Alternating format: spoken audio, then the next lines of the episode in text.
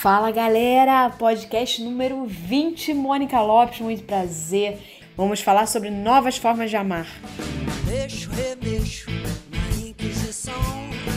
Só que já morreu na fogueira, sabe o que é ser Tinha que ser especial essa edição com a maravilhosa Regina Navarro Lins. Ouve aí que tá imperdível. Sou pau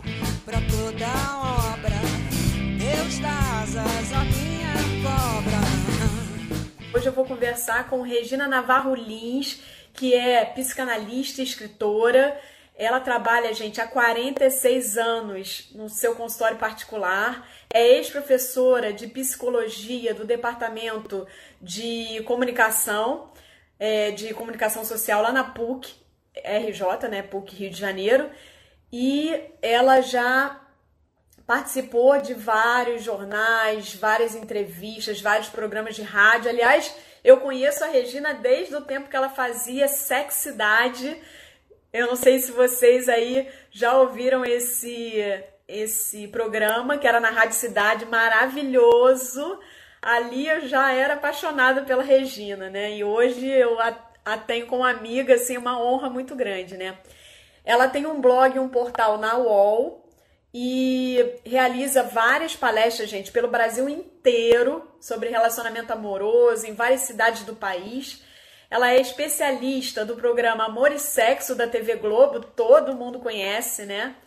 Claro que todo mundo conhece, é maravilhoso. Durante quatro anos ela foi colunista semanal e comentarista da Globo News. É autora de 12 livros de relacionamento amoroso, gente. Entre eles, o best-seller, ó, Cama na varanda, maravilhoso. Quem não tem tem que correr comprar porque é muito, muito, muito bom. O livro do amor que pegaram emprestado comigo, por favor. Quem tiver com meus dois livros, são dois volumes maravilhosos. já falei várias vezes sobre ele aqui, do livro do amor. Quem tiver com ele, por favor, me, me devolve, tá? E agora o último livro dela, ó, Novas Formas de Amar Maravilhoso. Então ela já está na área. Eu vou chamá-la, vou agradecer aí, porque hoje é muito especial mesmo, né? Oi, Regina, que saudade! Quanto tempo, né? Só assim pra gente se ver, né? tudo bem? Tudo jóia, graças a Deus. E vocês, está tudo bem aí? Tudo bem, trancados em casa, trabalhando muito, mas está tudo bem. É. Imagino. Regina, primeiro eu já te apresentei e quero te agradecer muito, assim, você, ó, tô até com o anel que você me deu para fazer a live. E você, nossa, não tenho o que falar de, de agradecimento. Você é uma amiga querida e eu sou super fã, sou amiga fã, super fã. Então, acho que esse papo vai render, hein?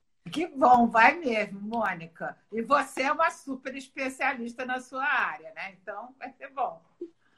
Então vamos lá. Bem, primeira coisa, a gente vai, vai falar muito das novas formas de amar. Eu já mostrei para todo mundo aqui esse livro que é sensacional, meu xodozinho. Queria saber de você, assim. A Regina fala muito do amor romântico e tal, e eu vou começar com uma pergunta sobre isso, né? Se você acha que aquele amor romântico se ele contribui para aquela mulher assim que todo mundo fala assim, ah, fulana tem dedo podre. Se o amor romântico contribui para isso, ou seja, se o amor romântico atrapalha nas nossas escolhas amorosas, Regina. Totalmente, Mônica. É assim ligação direta com o dedo podre. Porque a história é o seguinte, o amor romântico, primeiro, ele é calcado na idealização.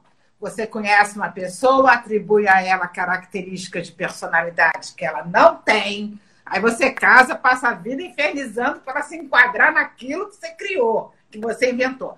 E o amor romântico, ele traz um monte de ideais e ideais expectativas que não se cumprem. Os dois vão se transformar num só.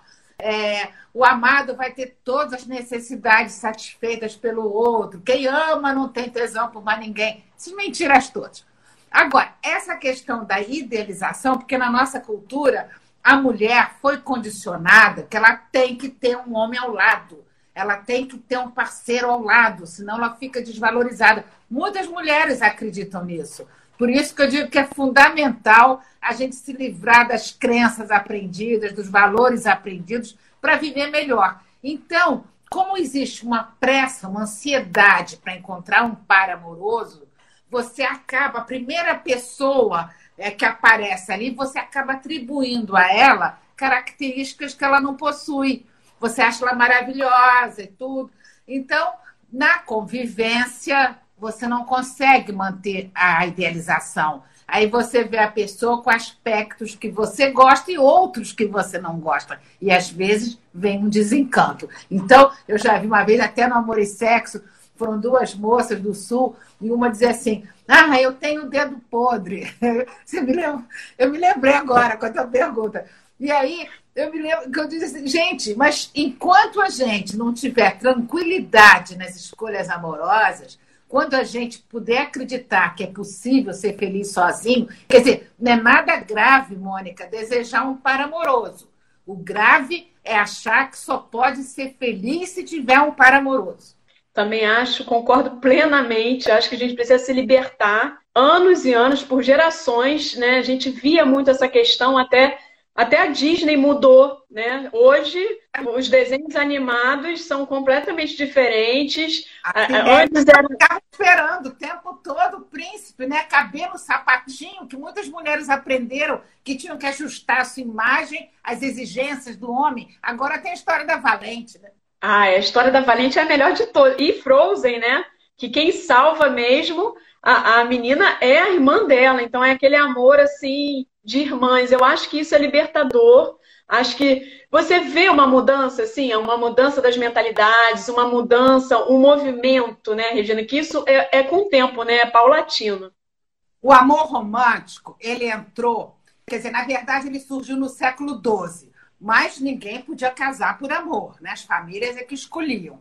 No século XIX, o amor passou a ser uma possibilidade no casamento mas entrou para valer a partir de 1940, muito incentivado pelos filmes de Hollywood.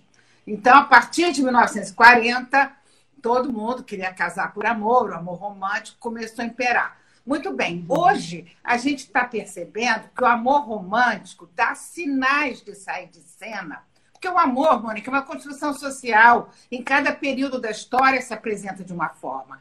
Então, está dando sinais de sair de cena está levando com ele a exigência de exclusividade. E tá, por que, que ele está saindo de cena? Porque hoje as, as pessoas buscam a individualidade, que não tem nada a ver com egoísmo. Você buscar uhum. individualidade é você olhar para dentro. A grande viagem do ser humano é para dentro de si mesmo. Saber minhas potencialidades, meu potencial todo a desenvolver, minhas possibilidades na vida. Já foi tempo em que a mulher tinha que simplesmente fazer tudo que o marido queria, ela não tinha projetos próprios. Então, isso contribui muito. As mulheres hoje começam a ter projetos próprios. Porque você tem casos, por exemplo, do marido dizer assim: ah, eu vou aceitar né, um, uma promoção no meu trabalho, mas eu vou morar. No... A gente, nós todos vamos para uma cidade do interior, sei lá de onde. E ela hoje pode dizer: olha, você vai, eu vou continuar no meu trabalho aqui, eu não posso perder meu emprego. Blá, blá. Antes não, era impensável, né? Eu sempre conto a história de uma ex-aluna minha da PUC, que foi minha paciente, que ela sempre teve o sonho de passar um ano viajando pela Índia. Sempre. Ela era publicitária, conseguiu ser transferida para Lisboa, conheceu um rapaz lá e casou. Isso já tem tempo, hein? Já tem os... que a mudança das mentalidades é lenta e gradual, né? E ela contou desde o início para ele que ela estava juntando dinheiro para passar um ano passeando pela Índia. De repente, com menos de um ano de casado, dez meses de casado, ela conseguiu dinheiro e avisou para ele: olha, eu estou indo para a Índia. Se você quiser ir, tudo bem. Se você não quiser, a gente se encontra na volta.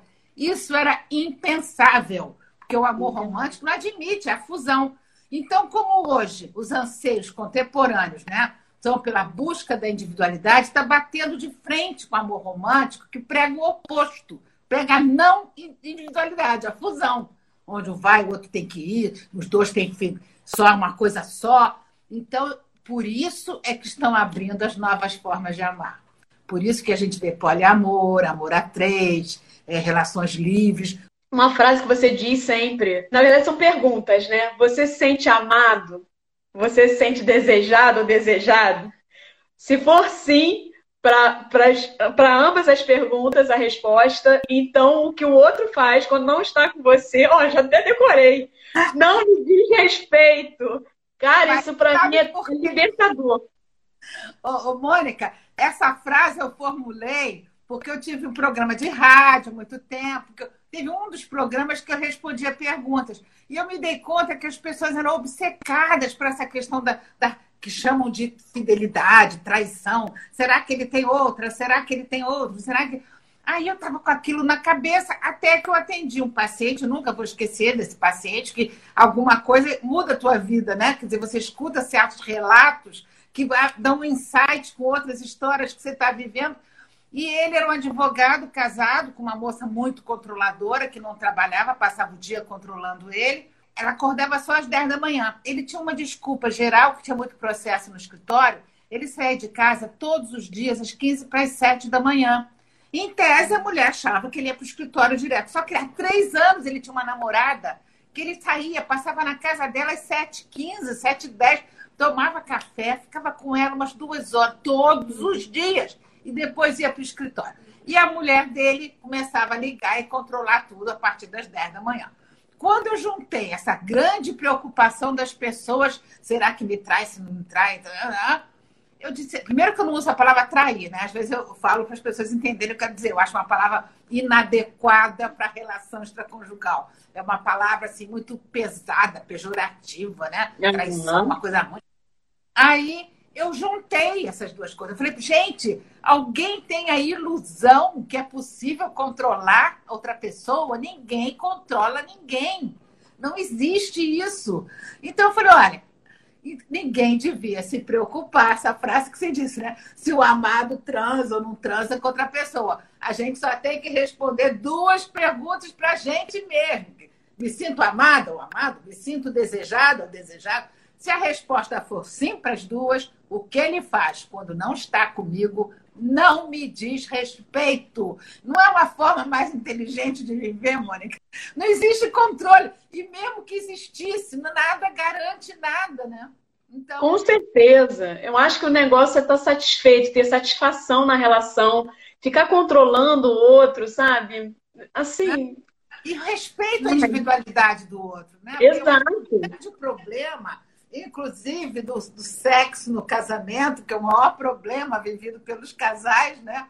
Eu tenho consultório há 46 anos. O que eu mais escutei minha vida inteira, e a mulher perde o tesão muito antes do que o homem, né? O que eu mais escutei a vida inteira, a mulher sentava no sofá e dizia assim: amo meu marido, não quero me separar dele, melhor pai, melhor amigo, companheiro, mas eu não tenho mais vontade de transar com ele. E não é porque faz sexo mal, nada disso, porque até pode ser, que a maioria pode até fazer sexo mal, mas não é isso, porque no início gostava. No namoro adorava, no início do casamento gostava. Aí uma dizia assim, casada há pouco tempo, três anos, dizia assim: eu adoro ficar com ele abraçadinha, ele fazendo cafuné na minha cabeça. Então as pessoas falam assim: não é esse casamento ou aquele casamento que tem problema. O problema é o modelo de casamento na nossa cultura que é um modelo uhum. cheio de controle, possessividade, ciúme, um desrespeito total à individualidade do outro, não é, Mônica? Então as pessoas se metem na vida. Casal, eles já casam com autorização que não foi dita, não foi verbalizada, mas já está implícita, de que você pode se meter completamente na vida do outro. Você está falando muito no telefone. Aquela tua amiga, eu não gosto quando você sai com ela. Eu, né? eu não quero que você saia com seus amigos para tomar um chopp depois do trabalho. As pessoas se metem na vida. Então, esse modelo é um problema. Eu acho também, e acho assim que a gente tem que refletir muito, porque por que, o casamento, o casamento é quase uma prisão. Tem, tem várias coisas na sociedade que ainda assim é, é protocolar. Casamento que você você já sabe, o pessoal, e vai casar, é, Sabe? Tipo assim, era para todo mundo ficar feliz, né? Ou então, quando vai ter filha, outra fase também que. Ih, vai ter filho? Ih, vai acabar, acabou tesão. Então, assim, se a gente, se a gente respeitasse mais as individualidades do outro, claro. não ia ter esse sofrimento todo, mas não, é difícil. E as pessoas não se ligam na satisfação, se ligam no controle. E o controle faz isso, né? Acaba que que piora todo o relacionamento. Pois é, porque se você respeita a individualidade do outro, você percebe com clareza que você é uma pessoa, ele é outra pessoa, né? Nós somos três: eu, você e a relação. Então tem uma parte que é comum. Mas se você respeita o jeito do outro ser, dele se comportar, de não ter controle nenhum da vida dele, dele sair com os amigos, ter programas separados, você também.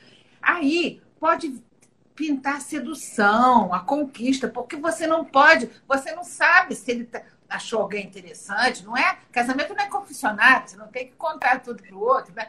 Então você tem algo a conquistar. Você, eu acho, sabe, Mônica, que um pouquinho de insegurança na relação faz as pessoas continuarem com tesão. Porque o que acontece é o seguinte: a dependência emocional, o casamento se presta muito a uma dependência emocional um do outro. Se eu sei que o meu marido tem tanto medo de me perder, é tão dependente emocionalmente que ele não olha para ninguém, não transaria com ninguém, não tem interesse por nada, só pensa em mim. Cadê a sedução e a conquista? Cadê? Ficou sem meta, ficou assim, né? Sem graça, morno. Eu acho também, eu concordo plenamente com você. Agora, mudando de assunto um pouquinho, no seu livro Novas Formas de Amar, você fala aqui num capítulo, né, que tem um capítulo de prazer sexual. Aí eu queria saber de você, o que que você acha, né? Porque a fisioterapia pélvica, ela também trabalha, né, que eu trabalho, trabalha com a sexualidade, nesse sentido de potencializar o prazer das pessoas, principalmente da mulher, né, e, com algumas técnicas para melhorar isso. E aí eu queria saber o que, que você acha dessa união, né, entre corpo, entre o físico, entre a mente se você considera importante o papel da fisioterapia pélvica nessa questão né, de, da satisfação sexual. Eu considero importantíssimo. Primeiro, porque sempre houve muita repressão da sexualidade, principalmente da mulher. No século XIX, que é um século próximo ao nosso, a mulher não podia ter prazer nenhum. Ela só podia querer ter filho e cuidar de filho. E tem um Lord Acton, médico famoso na Inglaterra, que eu sempre cito, que também as frases que a gente decora, ele diz assim: hoje, felizmente, sabemos que essa história de que mulher tem prazer no sexo não passa de uma calúnia vil. Então, você vê que loucura. Então, tem muita mulher que não conhece seu corpo, não conhece suas sensações. As mulheres sempre foram muito reprimidas na masturbação, para os homens sempre foi muito mais aceito. Então, é a mulher aprender, primeiro aprender o que, que ela, ela pode ter prazer, porque dois terços das mulheres não têm orgasmo. E isso uhum. se deve a toda uma repressão da sexualidade, toda uma educação no sentido de que você tem que agradar o homem. Então, muitas mulheres fingem o orgasmo em dois minutos de transa, já aí não vai ter nunca mesmo. Então, eu acho que a fisioterapia, estimulando, ensinando a mulher a controlar os músculos, a exercitar seus músculos, a poder ter prazer, é valiosíssimo. Eu acho, eu acho maravilhoso, eu acho esse trabalho incrível e devia ser muito mais divulgado, porque existem mulheres que não sabem que podem ter acesso a um trabalho desse, né? Isso eu fico muito impressionada, porque eh, não só nas questões como vaginismo, né? Que é, eu me lembro que até já te mandei umas pacientes com vagin... problema de vaginismo, que é uma... ninguém sabe. A mulher sente dor, dor não tem ideia de quem procurar, né? Às vezes vai na ginecologista, ginecologista olha, tá tudo normal. Você... Então ela precisa uhum. exercitar. E por prazer, né? O sexo, por prazer, é um aprendizado. Ele é natural para procriação. Desde que o mundo é mundo, pega a mulher, pum, pum, pum, acabou, nasce um filho. Então, para procriação, é natural. Agora, para você sentir prazer, é um aprendizado. Felizes das mulheres que conseguem perceber que precisam de uma ajuda nisso e sabem aonde procurar. Com certeza. Regina, eh, tem uma pesquisa que fala que 30% das mulheres não têm noção do que é o períneo, o assoalho pélvico, não sabe contrair esses músculos, né, que são ligados ao prazer. E assim, tem uma questão também. Outro dia teve uma polêmica né? Muitas, por quê? Porque a mulher não sabia, eu acho que foi no Big Brother, a menina confundiu uretra com vagina, achando que o xixi saísse pela vagina.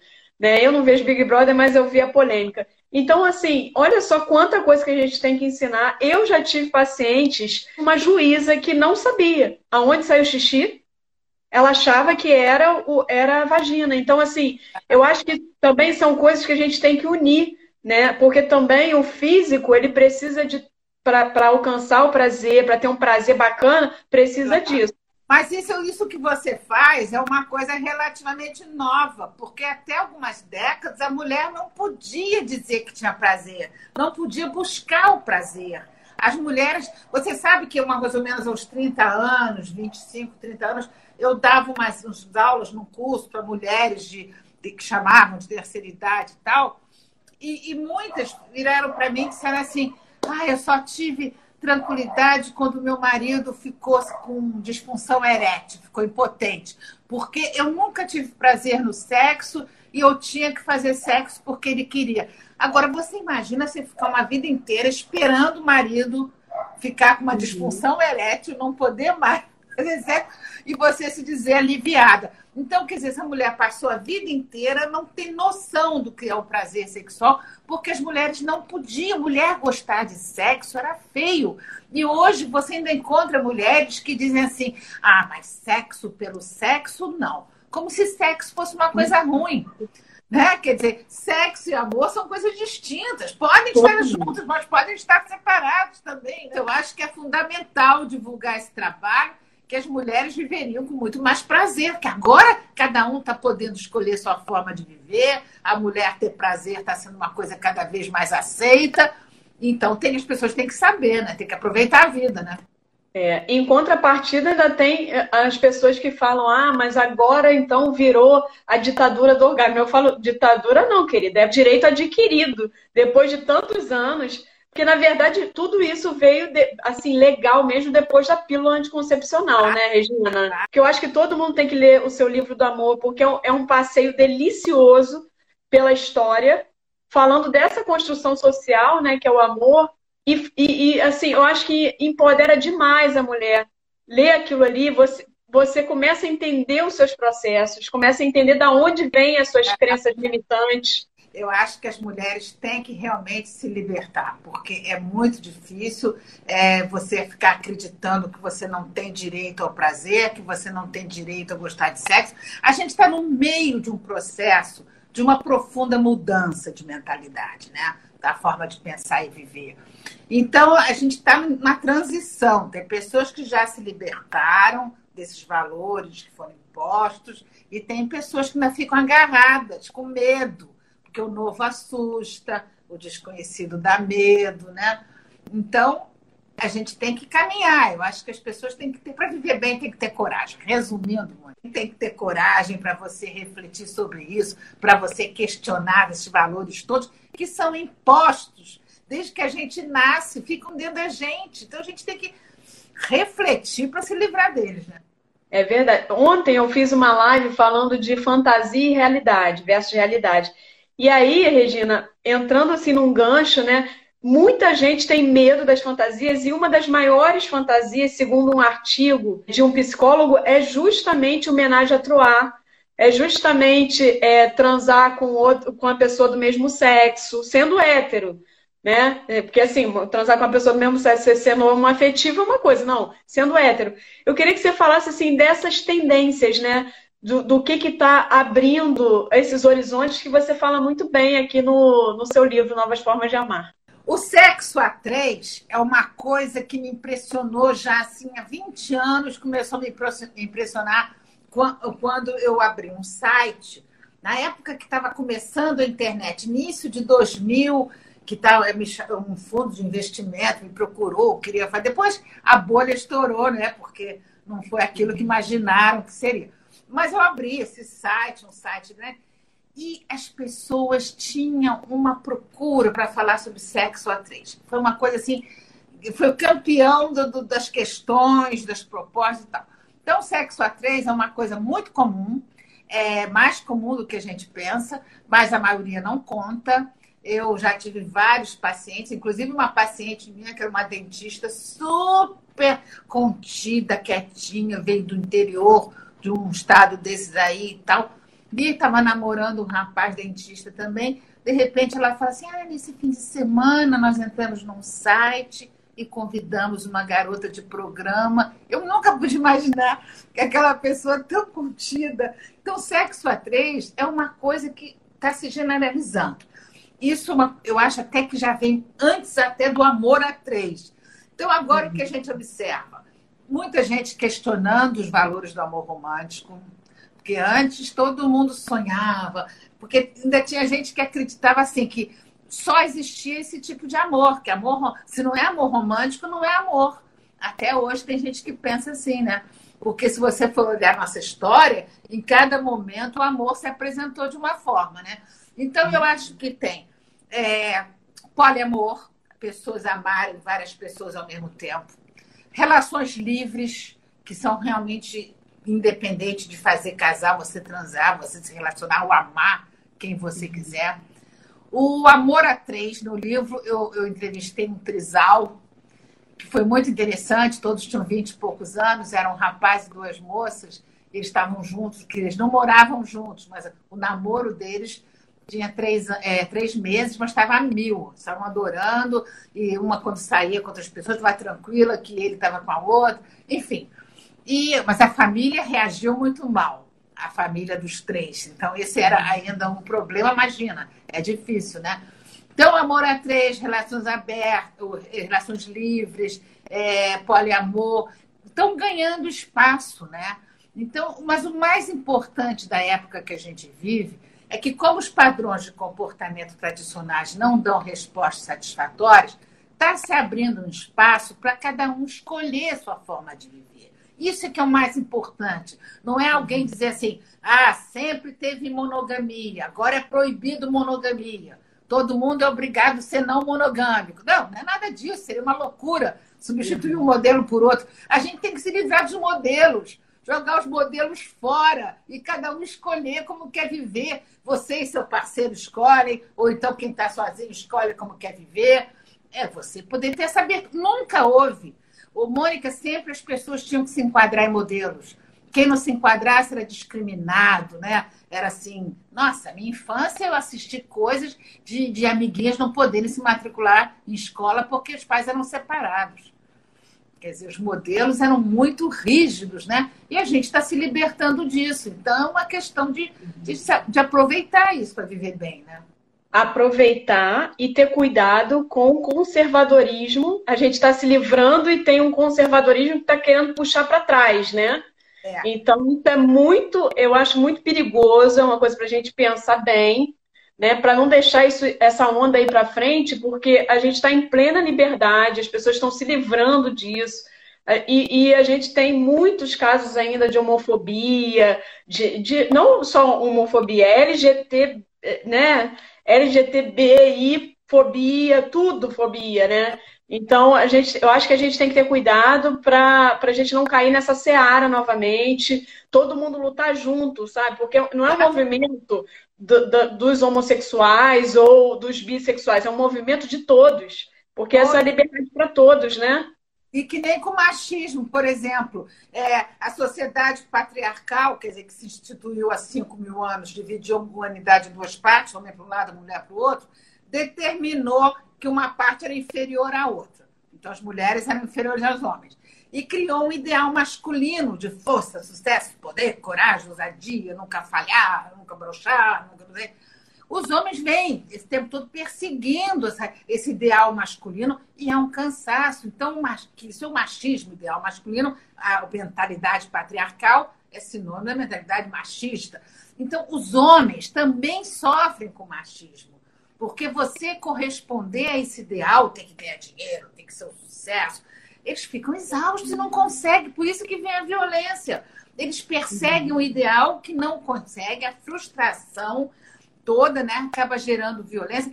Então, eu acho que homens e mulheres têm que se aliar para romper com essa mentalidade patriarcal que prejudica homens e mulheres, prejudica todos, né? Então, é, é uma coisa que a gente tem que se aliar. Eu acho que a gente não pode ficar achando é, uma guerra né, entre os sexos. Não, tem muitos homens que já estão desconstruindo essa masculinidade tóxica né, que é um termo ótimo, masculinidade tóxica, que prejudica muitos homens. E eu acho que é, a gente tem que realmente dar as mãos para romper com isso, para viver melhor, né? Homens e mulheres poderem se relacionar também muito bem, né? Todos feministas e vamos e vamos, né?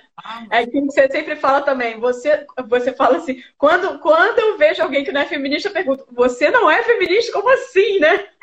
eu acho ótimo. Eu cheguei a uma conclusão. Só, eu só encontro duas razões para alguém não ser feminista. Feminismo, feminista, uma mulher feminista, um homem feminista, é quem luta pela igualdade de direitos, né? Porque uma vez num programa de rádio que eu tinha, um ouvinte ligou e falou assim, doutora, nem feminismo, nem machismo. Eu falei, não. Sim, feminismo, não machismo, porque eles confundem. Pensam uhum. que o feminismo é o machismo da mulher. Não. Então, eu acho assim, só existem duas hipóteses para alguém não ser feminista. Ou a pessoa desconhece totalmente a história, não sabe o que a mulher sofreu desses 5 mil anos, ou então essa pessoa não está nem aí para o sofrimento das mulheres se elas são humilhadas, espancadas, violentadas, tá tudo certo, tá nem aí. Só eu não consigo. Se alguém tiver uma terceira possibilidade, me conta. Ah, me conta também, porque eu também eu, eu não, não tenho paciência para essa galera que diz que não é, a não ser que não saiba, ignore, aí beleza, a gente fala para a pessoa o que, que é, e a pessoa, e é. Quantas vezes eu conversei, a pessoa, ah, eu nunca tinha pensado por esse lado. Eu falei, mas é esse o lado, né? Só tem esse. Mas em relação ao modelo que a gente ainda vive muito, um deles, né, que é o casamento, em relação ao casamento, você que tem muita experiência, né, de ouvir aí casais, qual é o maior problema, Regina, vivido no casamento? Sem dúvida nenhuma, é o sexo. Eu considero assim que o casamento é o lugar que menos faz sexo. Isso aí, Mônica, não tenho a menor dúvida. Eu não tenho a menor dúvida.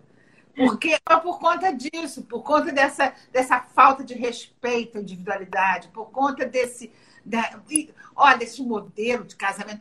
Porque acontece o seguinte, as mulheres, elas perdem tesão muito mais do que o homem por razões assim, até históricas, né? O homem, primeiro que ele tem ereção muito mais rápido do que a mulher fica excitada, né?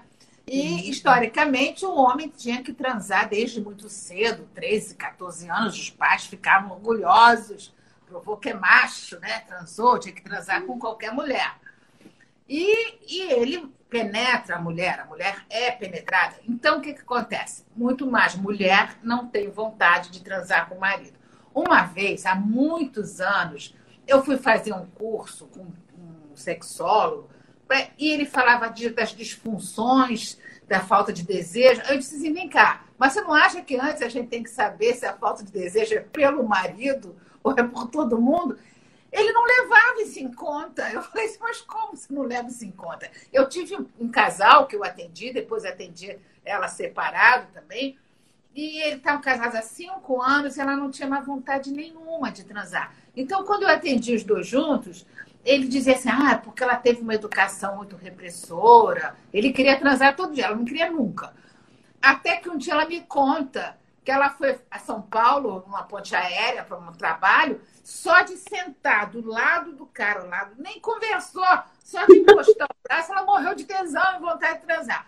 Então, eu acho que o homem fica com a autoestima muito abalada. É uma coisa muito difícil porque é, fica. Eu olha, o que eu recebo de mensagem. Tem duas coisas que nas lives que eu faço, eu falo para as pessoas escreverem é, suas questões para eu comentar nas lives, né? São duas questões que são campeãs absolutas, Mônica.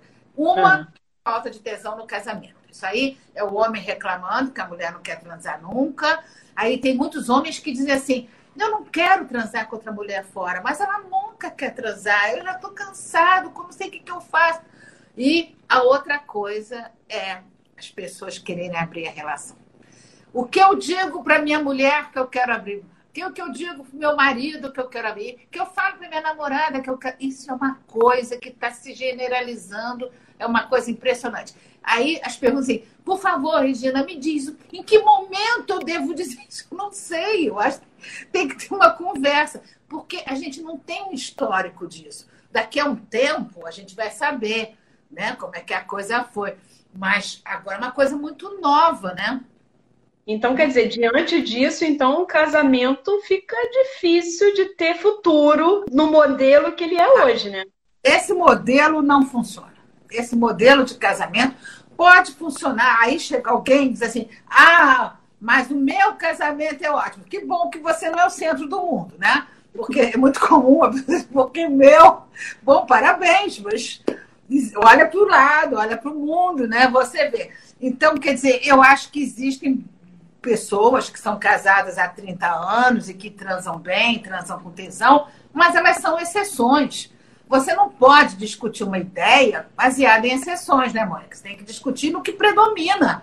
Né? Uhum. Então, eu acho que as pessoas fazem muito menos sexo do que gostariam, com muito menos qualidade né, do que poderiam. Né? Eu acho que ainda tem muitas confusões também em relação a muitas outras coisas, né? Como, por exemplo, tem pessoas que acham que ciúme é, tem a ver com amor. Queria que você falasse um pouco disso.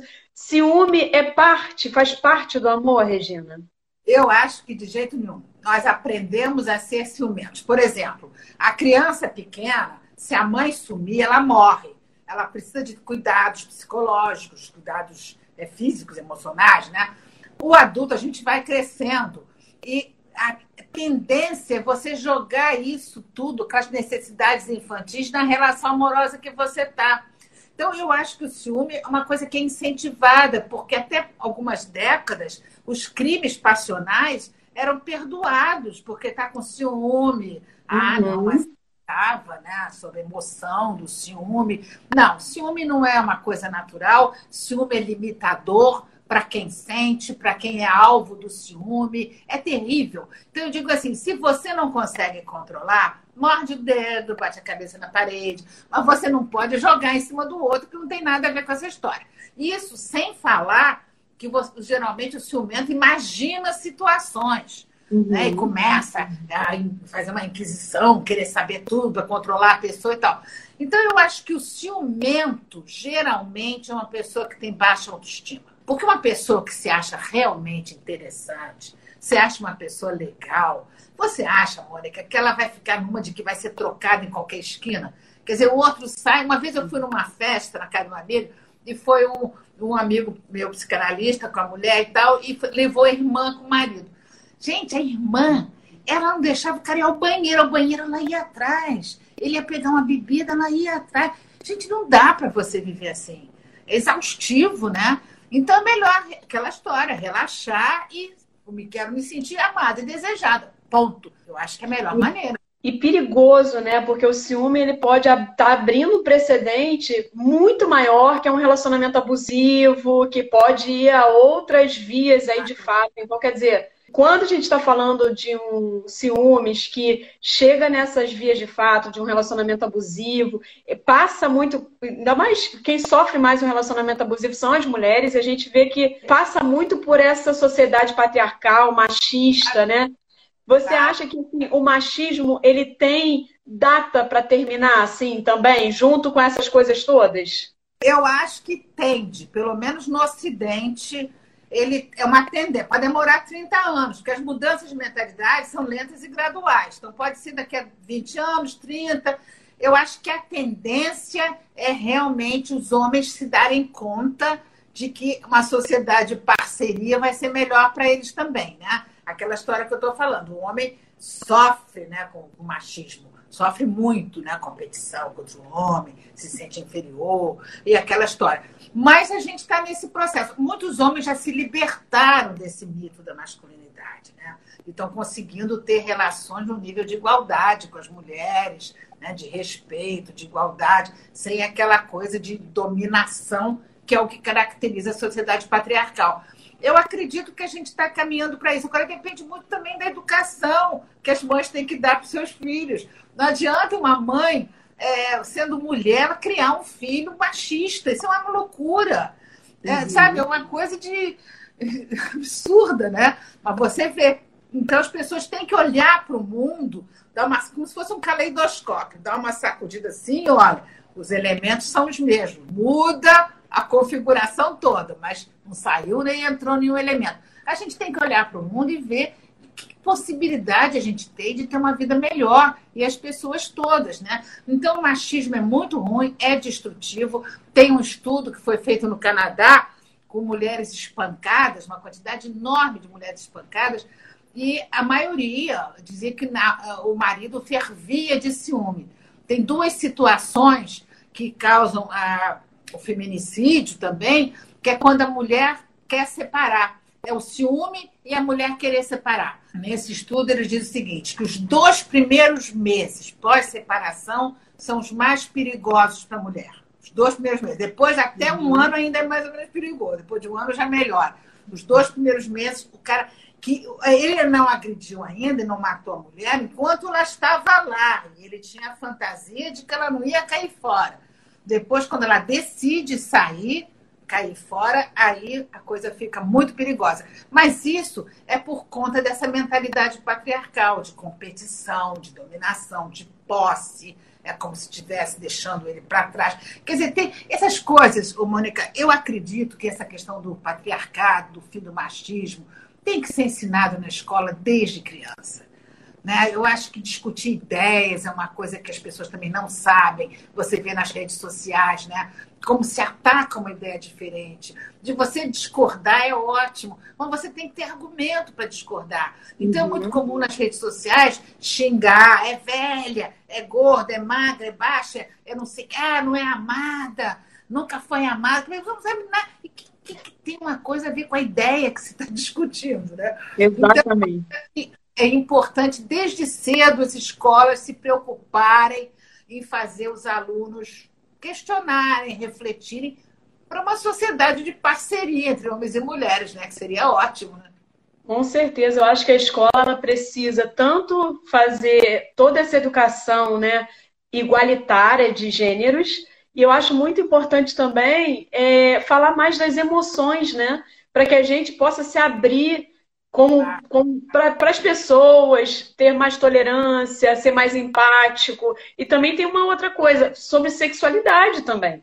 Porque a gente passa direto e a gente fala só dos órgãos reprodutores, né? E, e como se, gente, se, essa, se essa sexualidade fosse alguma coisa que veio num chip, que você está pronto. E não tá, né, Regina? A nossa. A, a, os meninos, por exemplo, o exemplo deles é filme pornô eu acho que a pornografia tem algum lugar. Eu não sou completamente contra, porque hoje existem alguns filmes que dá, dá para ver. Aquela Erika Lush tem uns filmes legais. O lance é que, assim, a maior parte da pornografia realmente é o quê? O cara enfia a mulher já está gemendo, como se tivesse muito prazeroso. Eu tenho até pena dos caras, porque assim, a referência dos caras é essa. A mulher, por sua vez, ainda tem aquela coisa assim: eu tenho que agradar o outro antes de agradar a própria mulher, né? Antes de agradar a si própria.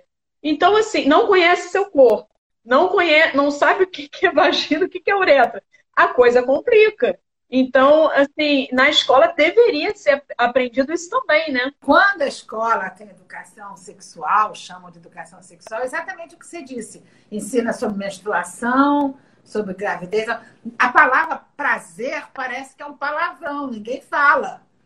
Prazer não se toca nisso. E você sabe que eu até levei para a Globo News isso, que eu fiz até uma coluna, quando eu estava na coluna do Em Pauta, de uma, uma escola, uma, uma cidade em Rondônia, entrou na justiça, 150 pais entraram na justiça, porque no livro de ciências da oitava série tinha um corpo humano do homem, pênis, e tinha mostrando o que era gravidez. Acharam que era indecente, entraram na justiça. Dá para crer? Então, é uma questão de, de, sabe, de educação, de você trabalhar essas questões com as pessoas, que o sexo passe a ser visto como uma coisa boa, desejável, que faz bem à vida. Né? Quer dizer, agora, ao contrário, as crianças, desde pequenininhas, aprendem que sexo é sujo, perigoso, feio, todos os palavrões, todas as ofensas estão ligadas a sexo. Então, uma criança de dois anos, três anos, ela já vai sem perceber, vai absorvendo uma ideia, quer dizer, quer xingar, quer ofender alguém, está ligado a sexo, sempre. Então, quer dizer, é, já começa com a coisa distorcida, né? Em casa, aqueles tabus, ninguém quer conversar, ninguém fala, aí aquela coisa de ter que provar para mim é horrível. É um sofrimento para escrever. Como se isso fosse estimular alguma coisa. Na verdade, não estimula nada, porque desejo é desejo. Desde que o desejo aparece, se a pessoa quiser iniciar a sua vida sexual, vai iniciar. E qual é o problema disso? O problema é se ela vai iniciar sem informação, sem saber o que é emoção, né? sem respeitar o outro, sem saber dar prazer para o outro, sem saber respeitar o seu prazer, o seu limite. Isso, para mim, é um grande problema. Como também a gente precisa decidir o que você sempre fala também. A gente precisa decidir se o sexo é bom ou se o sexo é ruim. Olhar para dentro de si e dizer, é uma coisa boa ou é ruim? Não adianta ficar enganando filho. Ô, Mônica, sabe que tem um neuropsicólogo americano que em 1975 ele fez um estudo em 400 sociedades pré-industriais. E ele concluiu que naquelas sociedades em que não havia repressão da sexualidade nos adolescentes, nem na criança, o sexo, o índice de violência era quase zero.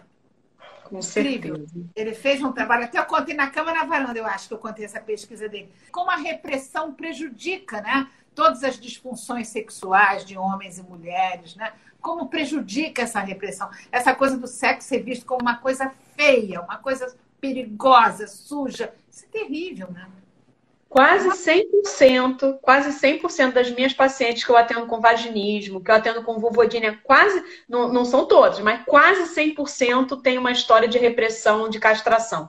Sempre sexual, né? Sempre tem uma castração sexual. E a outra coisa que eu acho esquisitíssimo na nossa sociedade é que, assim, violência pode, né?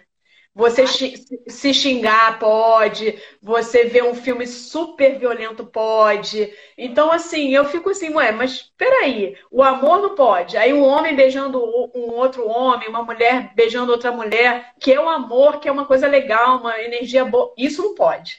Né? Mas violência, tá tranquilo, pode. Assim, eu fico, gente, realmente as pessoas parecem que marcham, sabe? E não raciocinam ao redor, né? Porque o negócio é o seguinte: você controlar a sexualidade das pessoas é controlar as pessoas. Né? Você acaba. As pessoas, é, um sistema todo que quer que você controle, que é controle do mundo responda aquilo que quer que responda. Então, se você, como dizia o William Reich, o próprio Gaiarsa, né, que introduziu o Reich no Brasil, se as pessoas vivem a sexualidade com muito prazer, com muita satisfação, elas ficam mais corajosas para lutar, para dizer o que pensam, né? Então a gente tem que trabalhar muito para que as pessoas se libertem e vivam melhor, né? E é possível viver sem um par amoroso? É possível viver bem, Regina, sem um par amoroso nessa sociedade que exige tanta coisa da gente? Olha, as pessoas que estão muito ainda presas ao que foi colocado na cabeça delas ficam terrivelmente so se tornam sofredoras. Já ouvi muito isso. Ah, eu, eu não tenho um par amoroso. Olha, só um exemplo que eu, uns anos atrás, tem, não tinha internet ainda. Eu atendi uma moça, era uma médica bonita, tinha 34 anos, completamente desesperada para casar, completamente. E ela, é, cada vez que uma amiga casava, ela ficava arrasada. Aí ela me contou que entrou em 30 agências de casamento. Eu nem sabia que existia tanta agência de casamento no Rio de Janeiro e ela saiu com um homem de cada agência. E ela me contava muito triste que nenhum quis sair a segunda vez com ela. Homens que se inscreveram em agência de casamento, porque queriam casar. A ansiedade dela era tanta que eu acho que ela assustava. Ela assustou os 30 homens. Então, eu acho que é possível você viver feliz, sim. Isso não quer dizer que viver sozinho, não viver no Himalaia, não. Eu viver sozinho sem um par amoroso fixo, estável. Você pode você tem amigos, amigos, as pessoas não estão acostumadas a desenvolver amizades profundas. Amigos, você pode dividir suas questões existenciais, pedir ajuda, né? Você tem que ter seus projetos. Você tem que ter liberdade sexual sem repressão para você poder transar com um amigo ou com alguém que você não esteja namorando, né? Então dá para você viver bem sozinho. É muito mais fácil você ter uma relação amorosa legal quando você vive bem sozinha. Você desenvolveu a capacidade de ficar bem sozinha. É um desenvolvimento, isso é um luxo. Né? Perceber as suas singularidades, ficar bem com você. Você está chovendo no sábado, não tem um programa? Hum, vou ler esse livro que é ótimo. ou então vou ver uma, um filme, vou ver uma série. Gente, vamos parar com essa história que a única possibilidade na vida de ver bem é ter alguém ao lado. Acho que hoje já está começando a mudar isso. É verdade. Mas e, e agora mudando para o outro lado, quem vive a dois, né? O que, que é assim necessário para ter uma vida a dois satisfatória, Regina? Olha, eu só consigo imaginar duas pessoas que vivem juntas amorosa e eroticamente se houver liberdade de ir e vir, total respeito ao jeito do outro ser, maneira de pensar, de se comportar, total respeito, que é a coisa mais difícil. É ter amigos separados, programas independentes, né? e não ter controle nenhum da vida do outro. Nenhum. Isso eu acho que as pessoas podem evoluir né? podem evoluir juntas nesse sentido. Né? E também tem uma coisa: mesmo a vida dois pode ter outras formas de viver. Nesse livro, tem um capítulo, no Novas Formas de Amar, tem um capítulo chamado A Vida Dois Fora da Curva. E tem um caso que eu conto muito, que, que é muito interessante, eu conheço as pessoas bem, e é o seguinte: ela era separada com o filho, já grande, ele também e tal, começaram a namorar, cada um na sua casa. Aí ele foi morar em Brasília.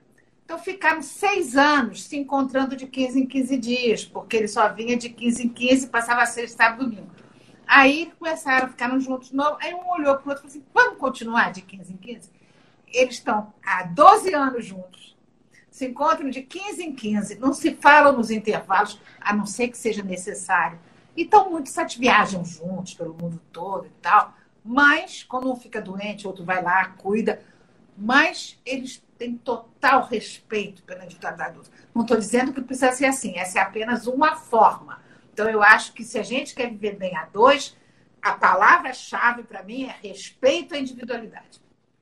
É verdade. E, a, e respeitar a individualidade do outro, né? Que eu imagino que algumas pessoas que contem a maneira um pouco menos usual da, da sociedade, né? que outras pessoas falam, ai, mas como é que vive assim? Sabe? Tipo, a gente tem que se preocupar com a felicidade. Tá feliz? Ótimo, né? Eu acho que é, que é o mais importante. Gente, quem ainda não leu Novas Formas de Amar, vale muito a pena. Bem, Regina é. Quem ainda não leu Cama na Varanda, que é um best-seller, também maravilhoso. O livro do amor, por favor, me devolvam, também é maravilhoso. Tão maravilhoso que eu emprestei sumiu os dois volumes. Mas, Regina, te agradeço muito. Eu queria que você desse suas considerações finais, falasse um pouco aí é, dessa dica aí da satisfação da mulher, do empoderamento da mulher. Eu acho que a mulher tem que se empoderar para empoderar o homem mesmo, né? Eu penso o seguinte: a gente tem que refletir sobre as crenças aprendidas, sobre os valores aprendidos, para a gente poder se libertar do moralismo dos preconceitos. Para viver bem, tem que ter coragem então, as mulheres têm que começar a perceber que elas podem se desenvolver muito mais como mulheres, com prazer, numa relação mais livre, sem tanto medo, sem tanta dependência, porque foi condicionada a ser dependente e frágil. Né? Muitas mulheres aprenderam que tinha que ser assim. E quem quiser desenvolver a vida sexual melhor, eu acho que devia marcar uma hora com a Mônica. Ah, isso é importante também, gente. Vamos conhecer o corpo, vamos conhecer o assoalho pélvico. Regina, milhões de beijos. Muito obrigada mesmo. Foi um prazer.